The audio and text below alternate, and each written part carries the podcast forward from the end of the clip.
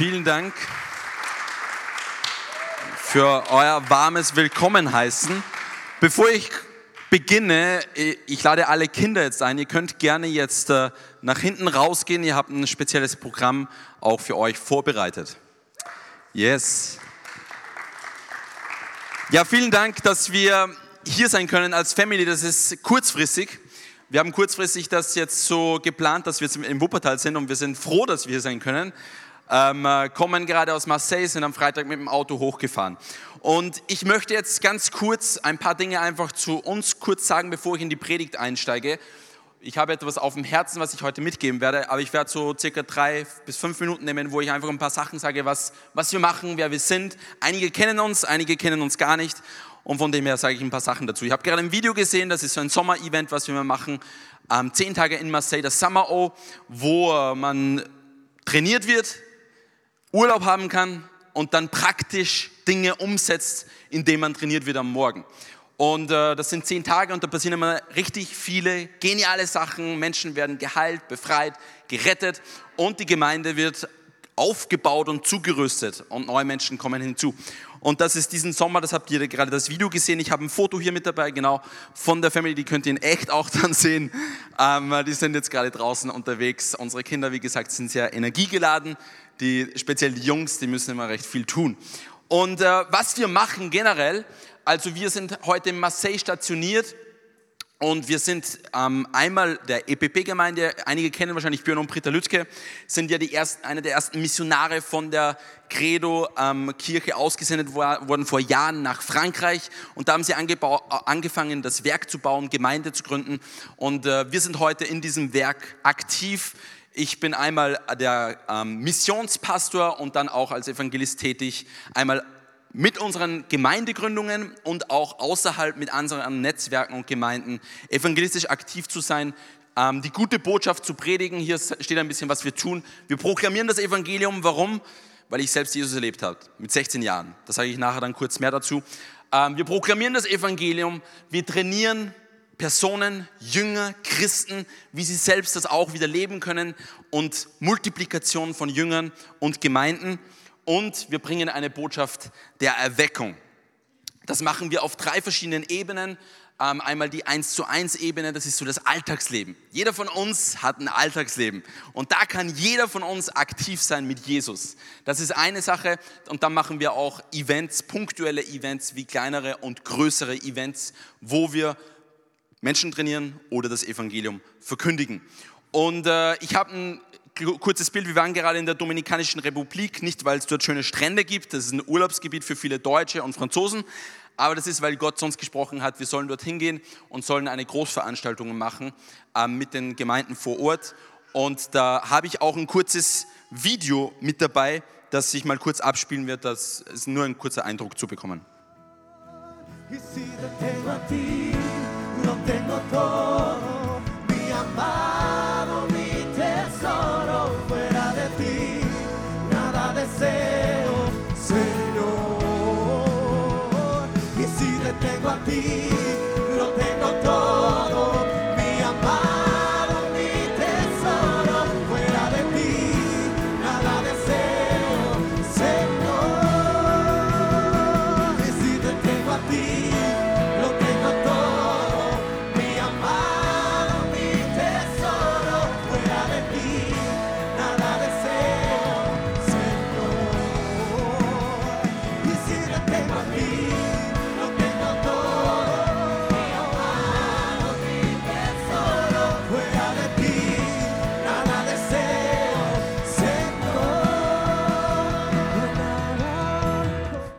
Yes. Also wir sind vor einem Monat gerade wieder zurückgekommen nach Marseille. Wir waren als Familie dort. Ich war ein Monat alleine und dann kamen die Kids und meine Frau mit dazu und dann waren wir insgesamt drei, zweieinhalb Monate, drei Monate vor Ort und haben ähm, ähm, genau dieses, ich sag mal, diese ganze Periode ähm, vorbereitet und geleitet. Und äh, wir sind aktiv, wie ich gesagt habe, von in Marseille und von Marseille in Europa und auch international in Nordafrika, in den äh, Antillen, also den karibischen Inseln. Da gibt es viele französisch sprechende Inseln auch. Und äh, dort, wo Gott dann uns hinführt. Und ihr könnt natürlich, jeder kann mitmachen in dem Ganzen. Wir bieten das auch an, dass Leute mitmachen können. Wir haben da draußen einen Stand, da könnt ihr dann nachher gerne mehr Infos dafür bekommen, ob es ähm, ganz konkret ist. Also wir bieten verschiedene Schulungen an, auch an oder ähm, Aktivitäten, wo man dazustoßen kann. Beten, spenden, wir leben vom Dienst ähm, durch, diese, durch einen Unterstützerkreis und äh, durch diese verschiedenen Dinge kann man auch praktisch mithelfen um in unserem Dienst uns zu unterstützen. Und das Letzte, was ich noch sagen möchte, wenn jemand gerne Zeugnisse und Informationen bekommen möchte von uns, was wir einfach tun, wir senden einen monatlichen Newsletter raus in Englisch, Deutsch und Französisch. Ähm, der Code ist für Deutsch. Ähm, wenn ihr einen englischen haben wollt oder einen französischen, dann müsst ihr da hinten dann ähm, nachfragen. Genau, das könnt ihr euch dann beim Newsletter eintragen. Yes, das war eine kurz, kurze Vorstellung und nur ein paar Worte dazu, was wir machen, wer wir sind. Da gibt es viel mehr davon zu erzählen. Aber jetzt gehe ich auf das ein in die Bibel und was Gott mir aufs Herz gelegt hat für euch heute Morgen. Geht's euch gut?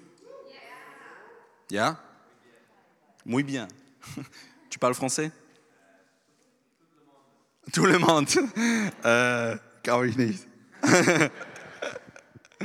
yes. Okay. Also wie gesagt, ich komme von Österreich ursprünglich und ich bin in einem christlichen Kontext groß geworden, also katholisch-christlichen Kontext in Österreich.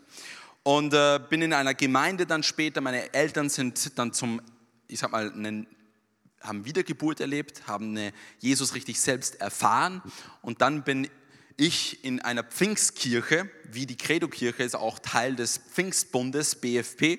Ähm, das bedeutet, man, wir glauben an äh, den lebendigen Jesus, der seinen Geist ausgegossen hat, damit wir diese Dinge, die Jesus gelebt hat, heute hier auf der Erde leben können. Das heißt nicht nur, ich komme irgendwann in den Himmel und das ist schön und gut, sondern der Himmel ist in mich gekommen, damit ich den Himmel manifestiere hier, wo ich lebe. Und das in, diesem, in so einer Pfingstkirche bin ich groß geworden, aber um ehrlich zu sein, das war nicht der Fall in meinem Leben. Ich habe zwar viel von Gott gehört und von Jesus, ich habe das Evangelium gehört, aber es war wie eine Theorie. Ich war Teil des Ganzen, den Gottesdienst, das Jugendprogramm, die verschiedenen Dinge einfach, die, man, die angeboten worden sind und die, die, die Gemeinschaft, in der man lebt. Aber das, was ich in der Bibel gesehen habe, habe ich nicht so gelebt. Es war eher eine Kopfinformation als wie ein lebendiges gewordenes Wort in meinem Herzen, das meinen Alltag beeinflusst. Und das hat sich später verändert. Und ich möchte, das werde ich euch dann kurz erzählen, aber ich möchte euch jetzt eine Bibelstelle kurz lesen. Das ist eine längere Stelle. Ähm, da geht es um eine Jesus-Geschichte.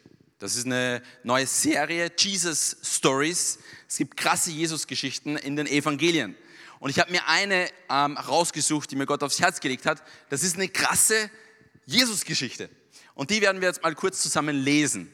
Ich könnte sie auch erzählen, aber ich finde es besser, wenn wir sie lesen. Das heißt, ich habe ein paar Folien dafür mitgebracht. So, ich lese von hier, so kamen sie in das Gebiet der Gerasena am gegenüberliegenden Ufer des Sees. Jesus war kaum aus dem Boot gestiegen, als ihm aus den Grabhöhlen ein Mann entgegenlief, der von einem bösen Geist besessen war.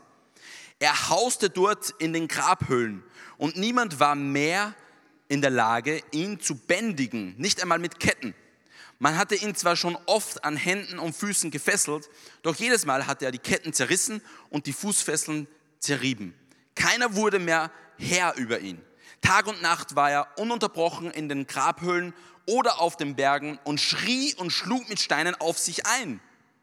Kaum hatte dieser Mann Jesus von weitem erblickt, kam er herbeigerannt und warf sich vor ihm auf die Knie.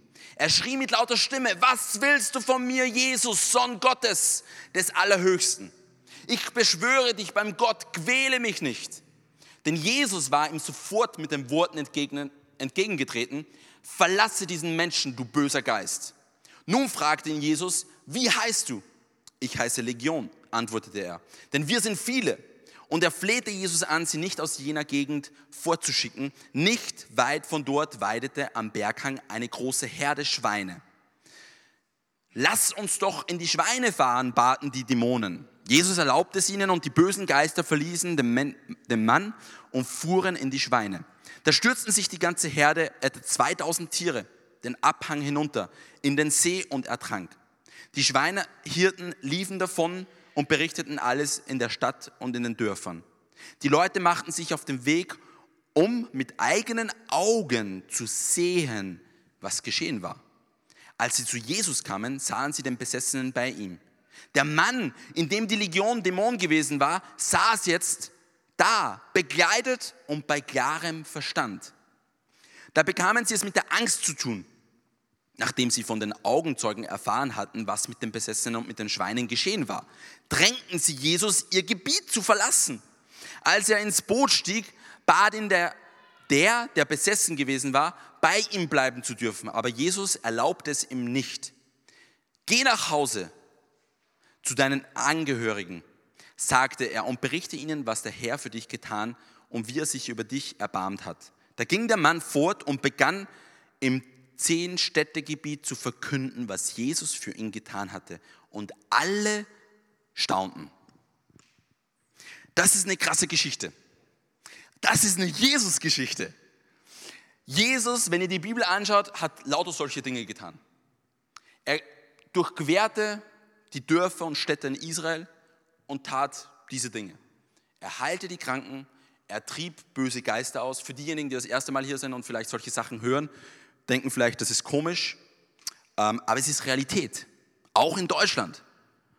Und Jesus kommt und dient dieser Person, der anscheinend, heute würden wir sagen, in unserem Kontext, ähm, den würde man also die haben probiert, den zu bändigen, mit Ketten anzuhängen und man konnte ihn irgendwie nicht kontrollieren. Der zerriss die Ketten, der hatte anscheinend übernatürliche Kraft. Die hatten keine Medikamente, um die zu beruhigen. Und die konnten ihn nicht bändigen. Dann lebt er im Friedhof und tut sich, tat sich selbst weh. Und heute würde man sagen, das ist, das ist eine Person, die hat nicht den Verstand, die ist verrückt und die wird irgendwie eingeliefert und mit Medikamenten ähm, irgendwie beruhigt. Und dann weiß man nicht, was man wirklich machen kann damit. Und in dieser Gegend und in dieser Situation war es genau dasselbe. Sie wussten nicht, was sie tun sollen. Sie waren hilflos. Und Jesus kommt und verändert alles. Das habe ich in meinem Leben auch erlebt. Jesus ist in mein Leben gekommen und es hat sich alles verändert. Ich bin zwar in diesem Kontext groß geworden, aber ich hatte Jesus nie erfahren. Und Jesus ist erfahrbar. Er ist nicht nur eine Doktrine, er ist nicht nur eine Religion, er ist erfahrbar. Ich bin selbst befreit worden von einem Dämon. Ich mit 16 Jahren habe ich mich entschieden, ähm, mich taufen zu lassen auf meinen eigenen Glauben, weil ich meine erste Jesus-Erfahrung hatte. Ich habe geweint wie ein Baby für zwei Stunden in einem Campingplatz in Frankreich, wo ein Lobpreis gemacht wurde. Zwei Stunden lang habe ich geweint und ich wusste nicht, warum ich weine. Das Einzige, was ich spürte, ich war immer sehr mit Perfektionismus verbunden. Religion ist immer sehr stark mit Perfektionismus verbunden.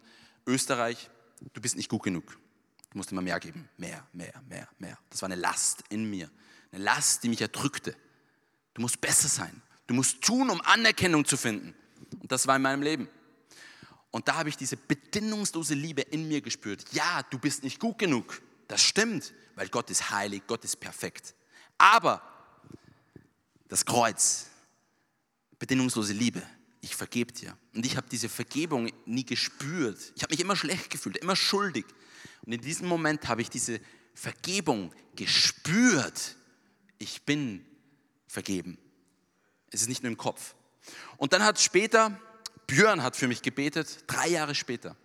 Diese Gefühle sind dann immer wieder zurückgekommen und ich habe dann angefangen, nicht zu essen, weil ich mich nicht gut gefühlt habe, nicht ähm, ähm, ähm, attraktiv genug von meinem Körper. Dann habe ich drei Tage lang nicht gegessen. Dann habe ich wieder gegessen, weil ich Hunger hatte. Dann habe ich mich wieder schlecht gefühlt. Dann bin ich schlecht im Sport geworden. Ähm, dann haben die Leute im Sport das gemerkt. Dann bin ich aus dem Team ausgeschlossen worden. Dann habe ich mir gedacht, okay, jetzt werde ich nur Bodybuilding machen, um schlussendlich wieder diese Anerkennung zu finden, zu beweisen, ich kann etwas. Dann habe ich nur gegessen, um Muskel aufzubauen. Das war immer hier. Und schlussendlich immer mit dem Gedanken, ich, durch mein Tun will ich zeigen, wer ich bin. Und dann hat Björn für mich gebetet und ich erinnere mich nur an einen Satz und ich spürte auf einmal, in meinem Bauch hat sich irgendwas bewegt, kam hier rauf und ich musste, ich wollte das nicht, aber ich musste es tun. Es war zu stark. Ich musste mich wie übergeben. Ich übergab mich aber nicht. Aber ich musste einfach nur laut schreien. So richtig schreien. Und ich spürte, dass mich irgendwas verließ. Und direkt danach war es nicht hier. Ich wusste hier drinnen, ich wusste es. Ich bin heilig. Ich bin heilig. Nicht, weil ich Dinge tue, sondern weil Jesus am Kreuz für mich gestorben ist. Ich bin heilig. Und das ist ein, ein Fakt. Ich bin heilig. Vorher war es, ich muss Dinge tun, um heilig zu werden. Jetzt weiß ich, bin heilig und ich will ein heiliges Leben leben. Das ist ein großer Unterschied. Ich will, was ich bin, ich will, dass andere Menschen es sehen. Weil ich bin heilig in Christus. Das ist mein Zustand in mir und ich spürte es. Vergeben, heilig. Die Bibel schreibt im ganzen Neuen Testament, Paulus schreibt zu den Heiligen, nicht zu den Sündern. In Jesus sind wir nicht mehr in Sünde gebunden. Und ich will euch eine kurze Geschichte erzählen, was es eigentlich bedeutet, was Jesus am Kreuz getan hat. Das simple Evangelium durch eine kleine Geschichte. Ganz einfach. Du sagst vielleicht, das kenne ich. Das eine Sache ist zu kennen, das eine Sache ist zu leben. Das ist ein großer Unterschied. Zwei Brüder. Einer machte ein Jurastudium. Der andere wurde ein Krimineller. Und eines Tages tat der Kriminelle etwas gegen das Gesetz und wurde ins Gericht geholt. Und dann kam er in den Richtersaal und sah, dass der Richter ist sein Bruder, weil er ist Richter geworden. Und er dachte sich, yes, mein Bruder ist der Richter, ich bin gerettet. Alles klar. Und dann äh, analysiert der Richter die Lage und proklamiert das Urteil. Und er sagt, mein Herr, Sie haben etwas getan, was laut dem Gesetz die Todesstrafe verdient. Was? Du bist mein Bruder? Du, ich muss sterben? Und er war schockiert, was er gerade gehört hat. Jetzt haben sie ihn in die Zelle des Gefängnisses gebracht bis zu dem Tag der ähm, Hinrichtung. Und einen Tag bevor der Hinrichtung geht auf einmal die Zellentür auf. Und der Richter, sein Bruder, steht in der Zellentür und sagt, hey, mein Bruder, lass uns die Kleidung austauschen, so werden sie dich nicht erkennen. Und der Bruder dachte, das ist eine gute Idee, dann werde ich probieren, aus dem Gefängnis zu flüchten. Dann tauschen, tauschen sie die Kleidung aus und der Bruder macht einen Fluchtversuch. Und er hat es geschafft. Sie haben ihn wirklich nicht erkannt. Und er war in Freiheit. Er war in Freiheit. Er feierte seine Freiheit und ging herum und war einfach nur glücklich. Und auf einmal hört er Schüsse. Da dachte sich, ist jemand anders auch? Sollte hingerichtet werden an denselben Tag, wie ich hingerichtet werden hätte sollen? Dann klettert er auf den Baum, um zu sehen, was innerhalb der Gefängnismauern passiert.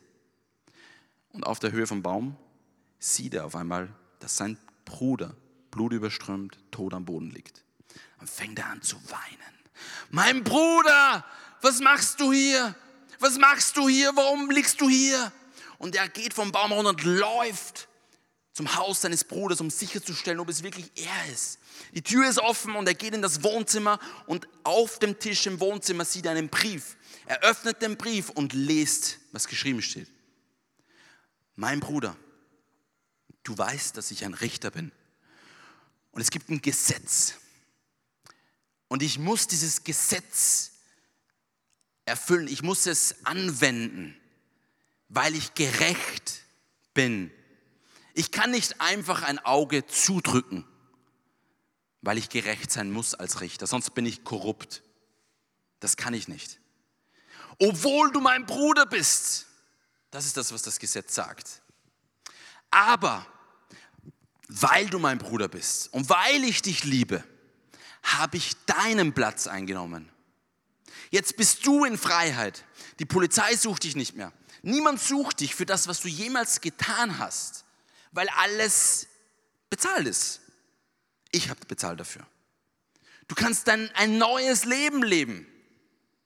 Aber ich bitte dich, mein Bruder, ich bitte dich, ändere dein Leben.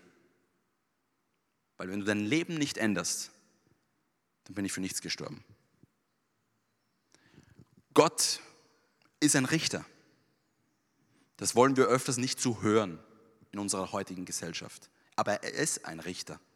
Gott ist ein Richter und er ist perfekt. Er ist heilig. Heilig. Heilig bedeutet, es gibt kein Böses in seiner Gegenwart. Nichts, nicht mal gar nichts.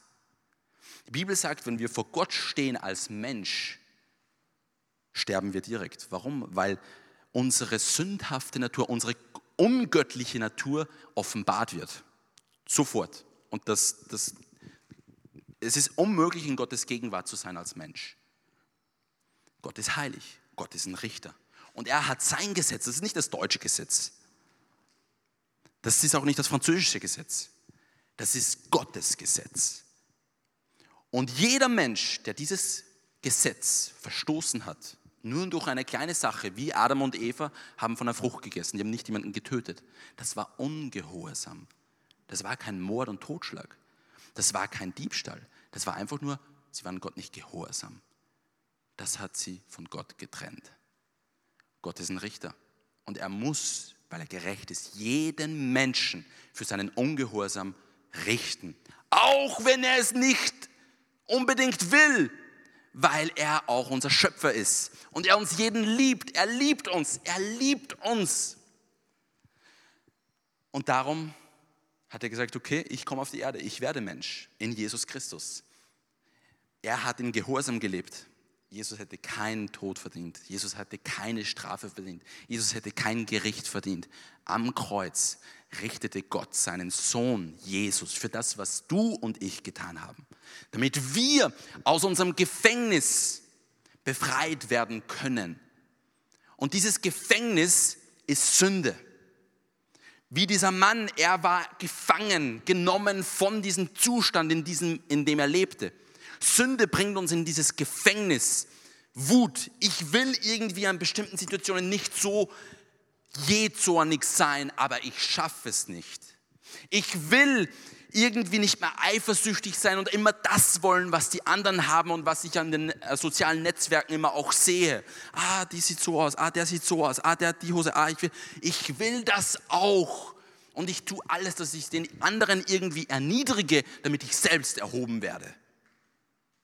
Das ist unsere Gesellschaft. Ich will es irgendwie nicht mehr, aber ich kann es irgendwie nicht anders tun. Ich will diese Dinge im Internet nicht mehr anschauen, wo es um Ehebruch geht, Pornografie und alle diese Dinge. Aber irgendwie schaffe ich es nicht. Das ist, was die Bibel nennt, ich bin gefangen von Sünde. Und Jesus ist am Kreuz gestorben, damit wir frei sein können von diesen Dingen. Damit wir frei von diesem Gefängnis sein können, wie dieser Mann frei geworden ist frei. Das ist, was Jesus am Kreuz getan hat. Das ist das Evangelium. Für das ist Jesus gekommen, damit wir frei von Sünde sein können, damit der Himmel in uns wohnen kann. Ich habe es erlebt und wie ich das erlebt habe, habe ich gesagt, es ist unmöglich, dass ich das anderen Menschen vorbehalte. Das, die, die müssen das auch erleben. Ich kann das nicht für mich behalten.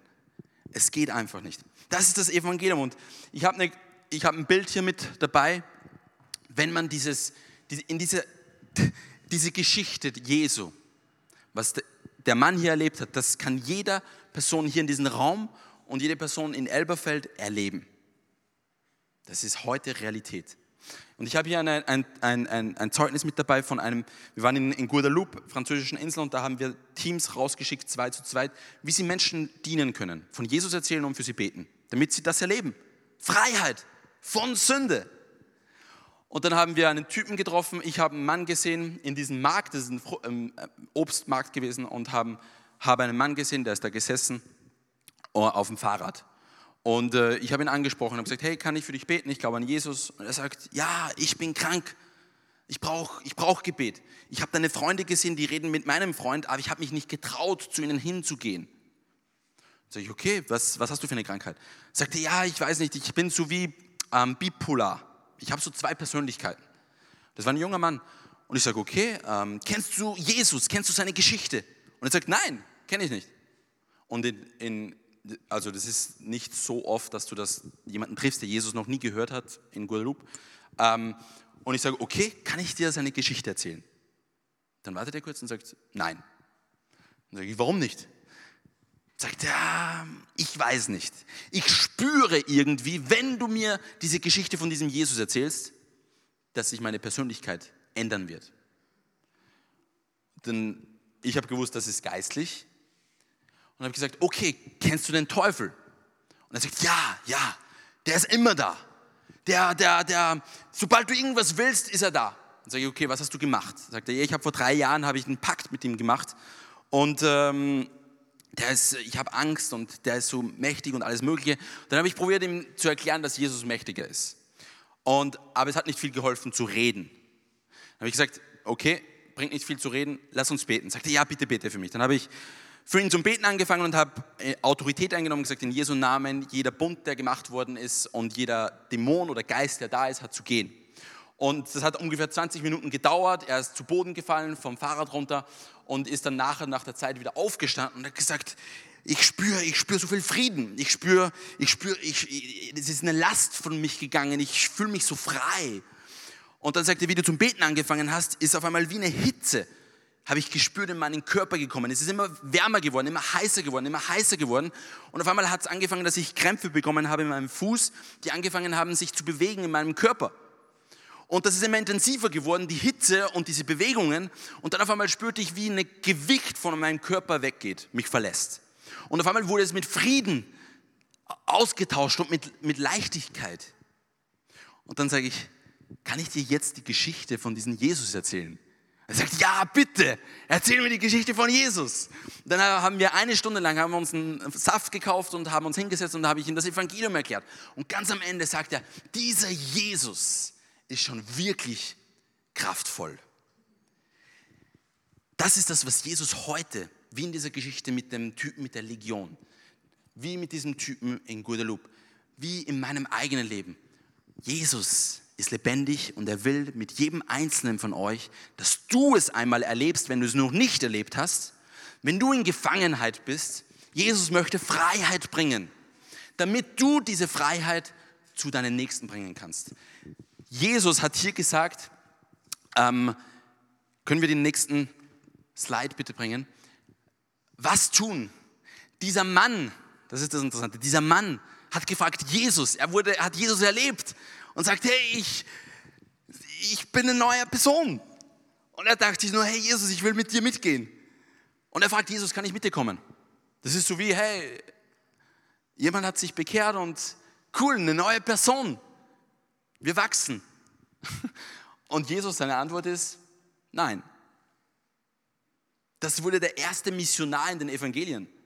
Ein Typ, der im Grab war. Ein Typ, der, war, der mit Ketten angekettet wurde. Ein Typen, der nach unseren menschlichen Bedingungen nie irgendwie fähig deklariert werden könnte, das Wort Gottes zu verkündigen. Und Jesus im selben Moment sagt er, nein, gehe, gehe zu den Deinen und erzähle ihnen alles, was Gott für dich getan hat. Jesus sendet. Wenn du Jesus erlebst, ist es nicht nur für dich, sondern es ist, damit du das zu anderen Menschen bringst. Das ist der Grund dafür. Dafür hat er uns den Heiligen Geist gegeben, damit wir heilen können durch Jesus Christus. Menschen befreit werden, das kann ich nicht tun, das kannst du nicht tun. Das ist nicht durch, eine, durch ein Konzept, dass wir das tun können. Das passiert durch die Kraft Gottes. Das können wir nicht bewirken. Das passiert aus Glauben. Hey, ich bete für dich im Namen von Jesus. Und dann passieren Dinge. Das ist das, was Jesus tun möchte. Und das kostet dich aber was. Wie diesen Mann. Der war bekannt als der Verrückte. Und Jesus sagt, geh und erzähl allen, was Gott für dich getan hat. Das kostet dich etwas, Jesus zu folgen. Das ist, kostet dich alles. Jesus hat gesagt, wenn du mein Jünger sein möchtest, das habe ich auf der nächsten Folie. Jesus sagt, wenn du mein Jünger sein möchtest, dann muss er sich selbst verleugnen. Er muss sein Kreuz aufnehmen und mir folgen. Denn wer sein Leben unbedingt bewahren will, wird es verlieren. Wer sein Leben aber meinetwegen verliert, der wird es gewinnen. Denn was hat ein Mensch davon, wenn er die ganze Welt gewinnt, dabei aber das Leben einbüßt? Was könnte er schon als Gegenwert für sein Leben geben? denn der Menschensohn wird mit seinen Engeln in der strahlenden Herrlichkeit seines Vaters kommen und jedem nach seinem Tun vergelten. Jesus zu folgen ist nicht nur einmal ein Gebet zu sprechen, Jesus, ich glaube an dich, vergib mir meine Schuld.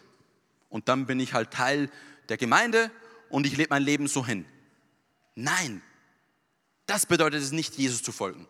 Jesus zu folgen bedeutet, sein Jünger zu sein. Bedeutet, Jesus ist Herr und ich ordne mir seinen Geboten auch unter. Jesus hat Gebote gegeben seinen Jüngern. Tut das und tut das nicht. Das hat auch mit Tun zu tun. Nicht aus Pflicht, sondern aus, Jesus, du hast, du hast dein Leben für mich gegeben. Mein Leben gehört dir.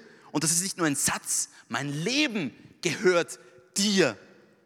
Das ist, ich verliere alles. Seiner selbst zu sterben, sagt die Bibel, sich selbst zu verleugnen. Und nur wenn man das tut, wirst du das wahre Leben mit Jesus erleben und bekommen.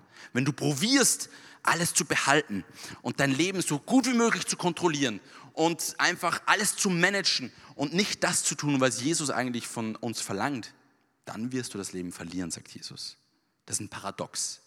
Verliere es und du gewinnst es. Probierst zu gewinnen und du verlierst es. Es kostet dich etwas. Und wenn du das aber tust, wirst du sehen, dass Jesus dich kraftvoll benutzen wird.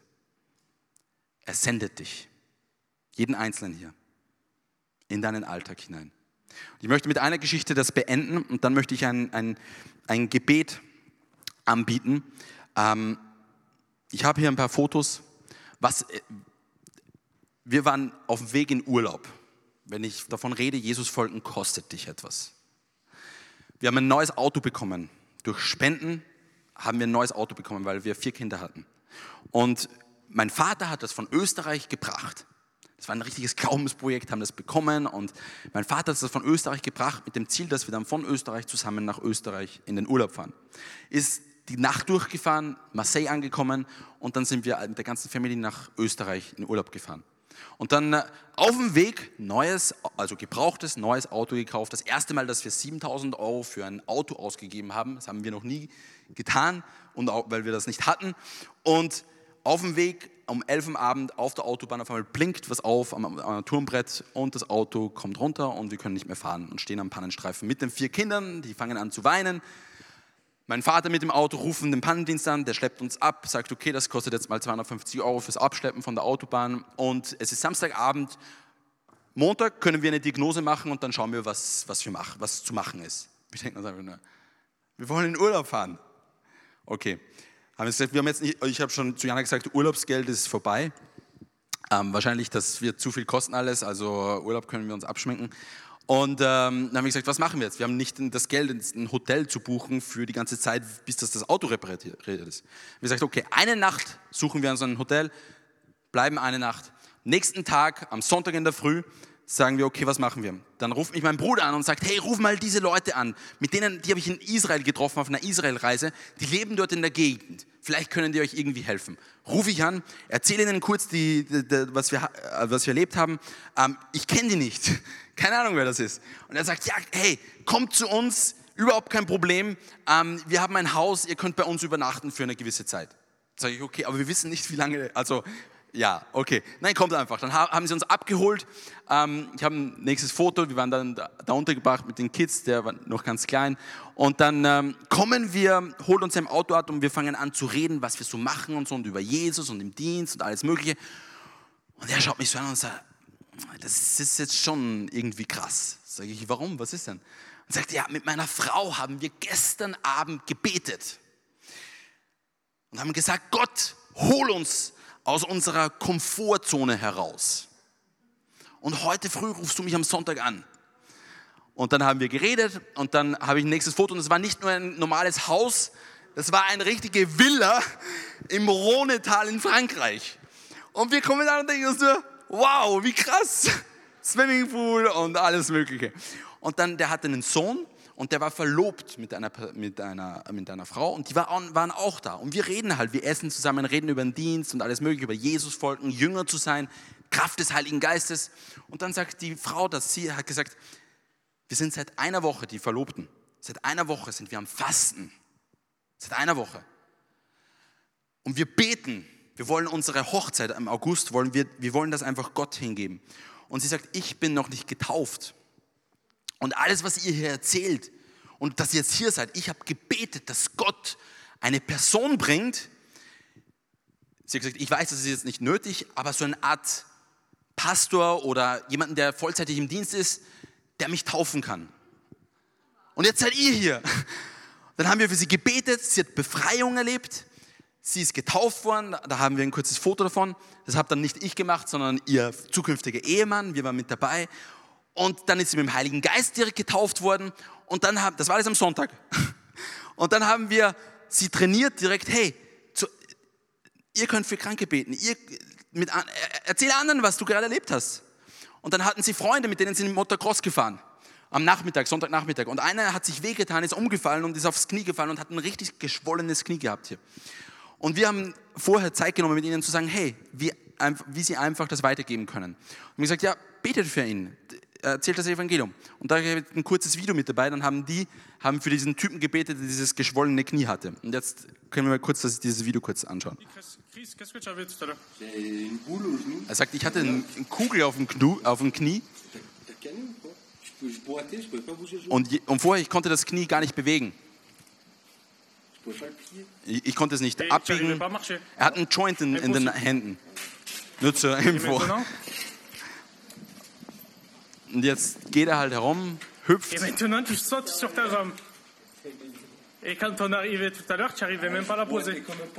sagt vorher, ich konnte nicht mal drauf stehen, also ich ging so.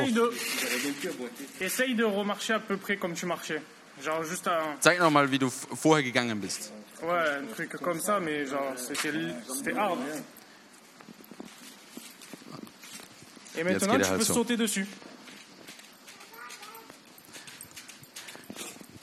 Das, das ist Jesus.